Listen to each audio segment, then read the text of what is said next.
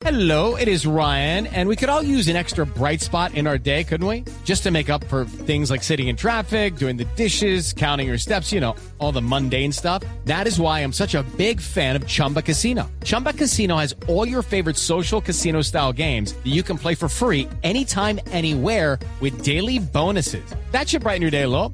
Actually, a lot. So sign up now at chumbacasino.com. That's chumbacasino.com. No purchase necessary. BGW. Void were prohibited by law. See terms and conditions. 18 plus. Boombox.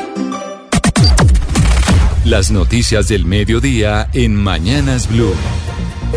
Sin duda la noticia es eh, esperar la llegada de Aida Merlano, quien fue deportada de Venezuela, va a llegar al aeropuerto militar de Catam, aquí en Bogotá.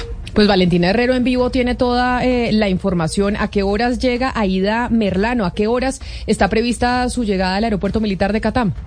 Hola Camila, Leonardo, oyentes. Pues se tiene prevista que sea entre la 1 y la 1 y 30 de la tarde en este fuerte dispositivo que ha desplegado en este caso la policía con apoyo también de la Interpol para recibirla, como usted lo decía, en Catán, que es justamente donde nosotros nos encontramos en este momento en el ingreso de Catán como tal, esperando que sea esa llegada. Lo que también nos han confirmado es que va a ser trasladada desde acá hasta de la Dijín, muy cerca acá del aeropuerto, que es más o menos como a 15 minutos también sobre la avenida 26. Allí se va a adelantar todo el registro judicial necesario, teniendo en cuenta que, recordemos, como lo hemos dicho y explicado durante toda la mañana, Aida Merlano todavía tiene cuentas pendientes con la justicia colombiana. Ahí, dependiendo de la situación de seguridad, se va a definir si se mantiene eh, pues recluida en la Dijín o en otro espacio, teniendo en cuenta que su abogado Miguel Ángel del Río pues ha insistido en que la reclusión sea en la capital del país. Por ahora vamos a estar muy pendientes, entonces siguen llegando más caravanas, más vehículos como tal a al aeropuerto, a la zona de Catán, con el fin de reforzar ese dispositivo de seguridad, en este caso liderado por la policía.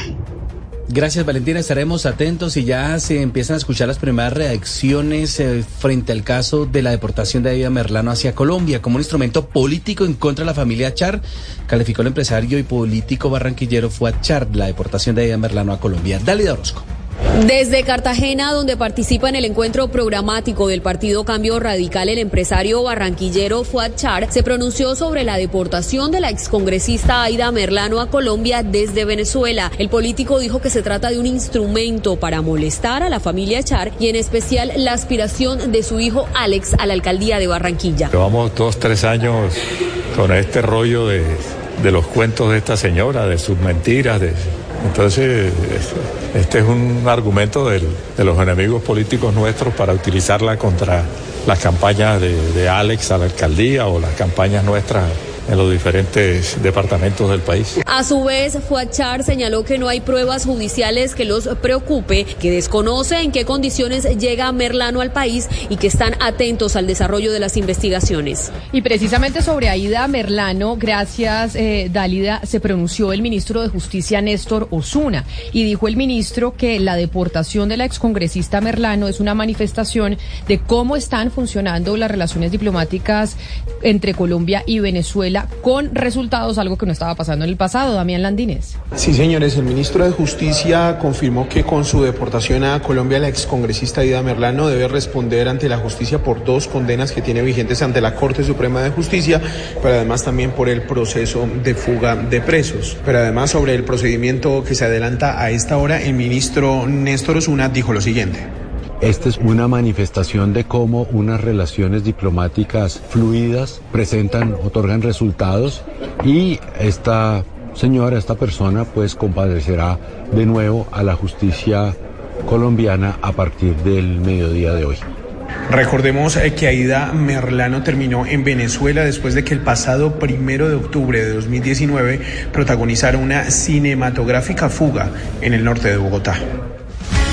Gracias, Damián. Y cambiamos de tema porque a esta hora avanzan los diálogos para solucionar el paro minero en el Bajo Cauca y en el nordeste de Antioquia, en el municipio de Caucasia, donde no hay oxígeno para los pacientes por cuenta de los bloqueos que completan ya nueve días. Héctor David Santamaría. Y es que el gobernador Aníbal Gaviria se sumó a la mesa de diálogos con los viceministros de Ambiente, Minas, Interior, Justicia y Defensa con los líderes del paro minero en el batallón Rifles del municipio de Caucasia. Según el mandatario, esta la última oportunidad para llegar a unos acuerdos, pero sin ceder en los puntos que vulneren la ley, como el caso de los operativos contra la minería ilegal. Como en todas estas negociaciones, momentos en que se levantan, se vuelven a sentar, pero yo creo que hoy es la última oportunidad. Ya este paro se ha alargado demasiado, los efectos sobre la población son absolutamente devastadores. La reunión que completa más de cuatro horas advierte que en los 16 municipios del Bajo Cauca y Nordeste antioqueño se ve una crisis humanitaria, en donde además de las personas estar confinadas ya hay afectaciones a la misión médica, pues el personal no puede llegar a los hospitales, además algo muy grave, y es que se agotó el oxígeno para atender a los pacientes.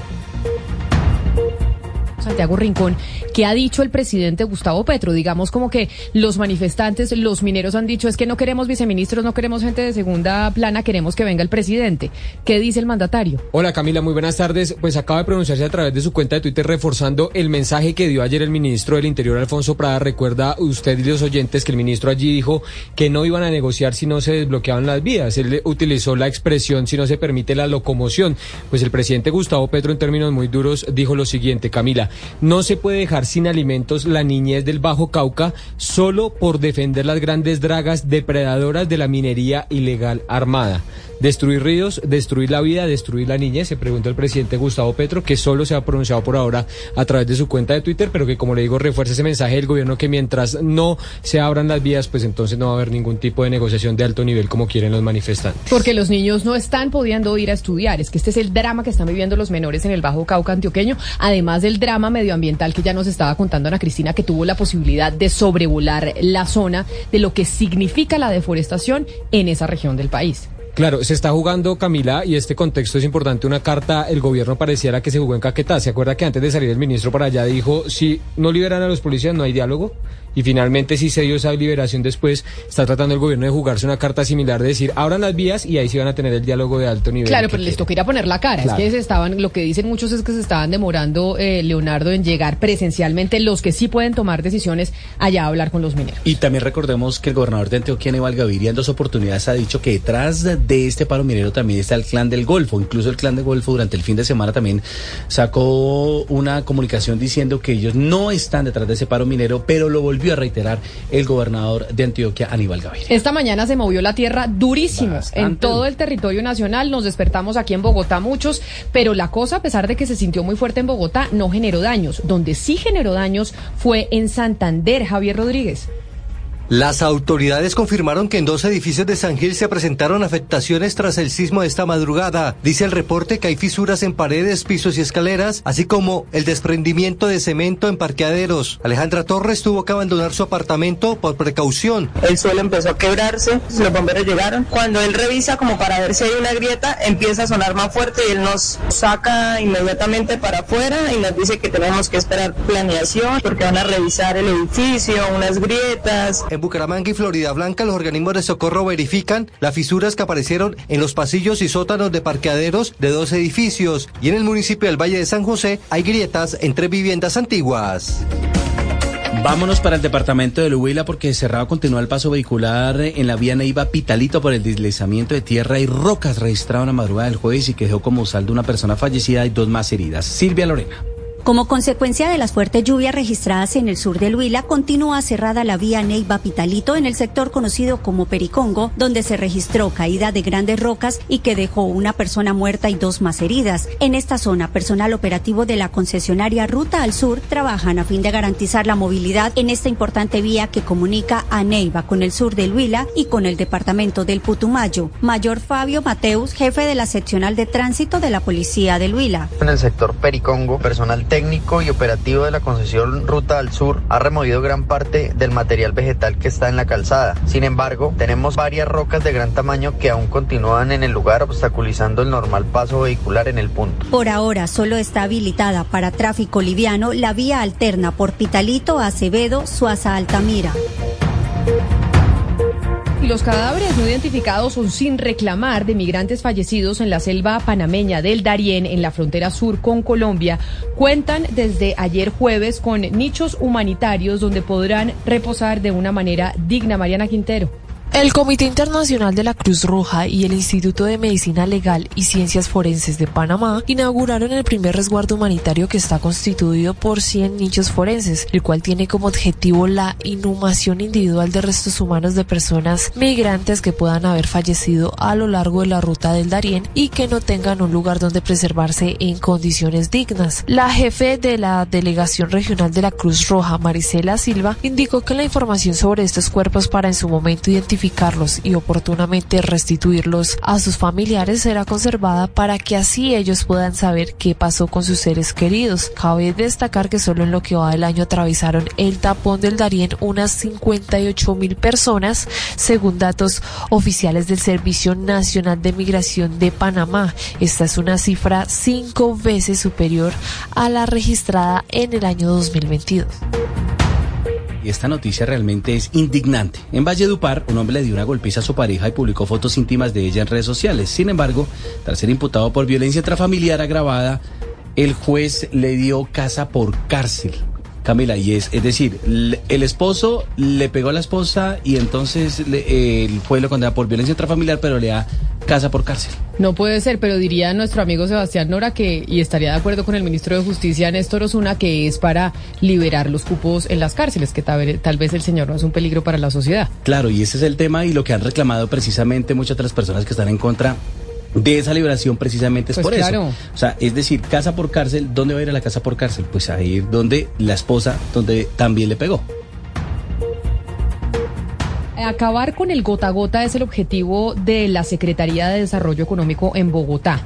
Creó la plataforma Crédito Peso a Peso para que dueños de pequeños negocios, vendedores informales y comerciantes no tengan que recurrir al gota a gota que muchas veces pues termina apoyado por una cantidad de ampones y para cobrarles los amenazan eh, de muerte. Pues ahora los comerciantes y los vendedores informales van a poder acceder a esos préstamos a través de este portal de Enaldín Navarro.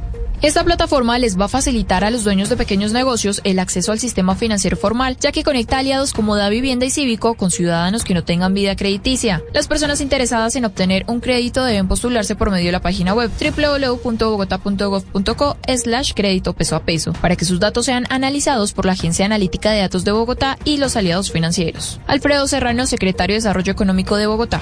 Que sepan que el acceso al crédito formal es en condiciones adecuadas de tasa, va a ser mucho más bajo comparado con lo que nos da el, mercado informal e ilegal del gota gota y que van a tener una oferta de crédito justa en plazos adecuados, en unas tasas de interés razonables de acuerdo a las condiciones actuales del mercado. Quienes cuenten con calificaciones favorables serán notificados sobre los valores a los cuales podrían tener acceso con montos promedio de 1.800.000 pesos y desembolsos desde 500.000 pesos hasta 5.500.000 pesos. El crédito peso a peso funcionará durante todo este 2023. La noticia internacional. En el mundo, Meta, la empresa matriz de Facebook, de Instagram y de WhatsApp, ya está trabajando en una nueva, red social, acaban de confirmarlo. El gigante tecnológico considera que todos estos ires y venires de Twitter, desde que fue adquirida por Elon Musk, le abren un hueco en ese nicho que debe aprovechar. Así lo acaban de confirmar hace pocos minutos. El proyecto va a estar liderado por Adam Mosseri, que es el máximo responsable en estos momentos de Instagram. La intención de Meta es que los usuarios puedan entrar en esta nueva red social con las credenciales de Instagram y así empezar como a tuitear. Los equipos legales de la compañía están estudiando los posibles conflictos en términos de privacidad que esto pueda conllevar. La noticia deportiva. La noticia deportiva del momento proviene de Venezuela porque la Federación Venezolana de Fútbol acaba de anunciar la contratación de Fernando Batista como el encargado de suceder al técnico José Néstor Peckerman en la selección absoluta Vinotinto. Recordemos que Lescano y Peckerman salieron en medio de movimientos extraños de la Vinotinto. Las principales tendencias en redes sociales. En redes sociales los usuarios no paran de hablar sobre el temblor de magnitud 5.9 que se registró esta madrugada en Colombia. Algunos tomaron el tema con humor y compartieron memes retratando el susto que sintieron. También recordaron situaciones graciosas como por ejemplo ver a los vecinos en pijama. El tema ya tiene más de 45 mil menciones en Twitter donde es tendencia número uno. En blurradio.com pueden encontrar estas y otras tendencias.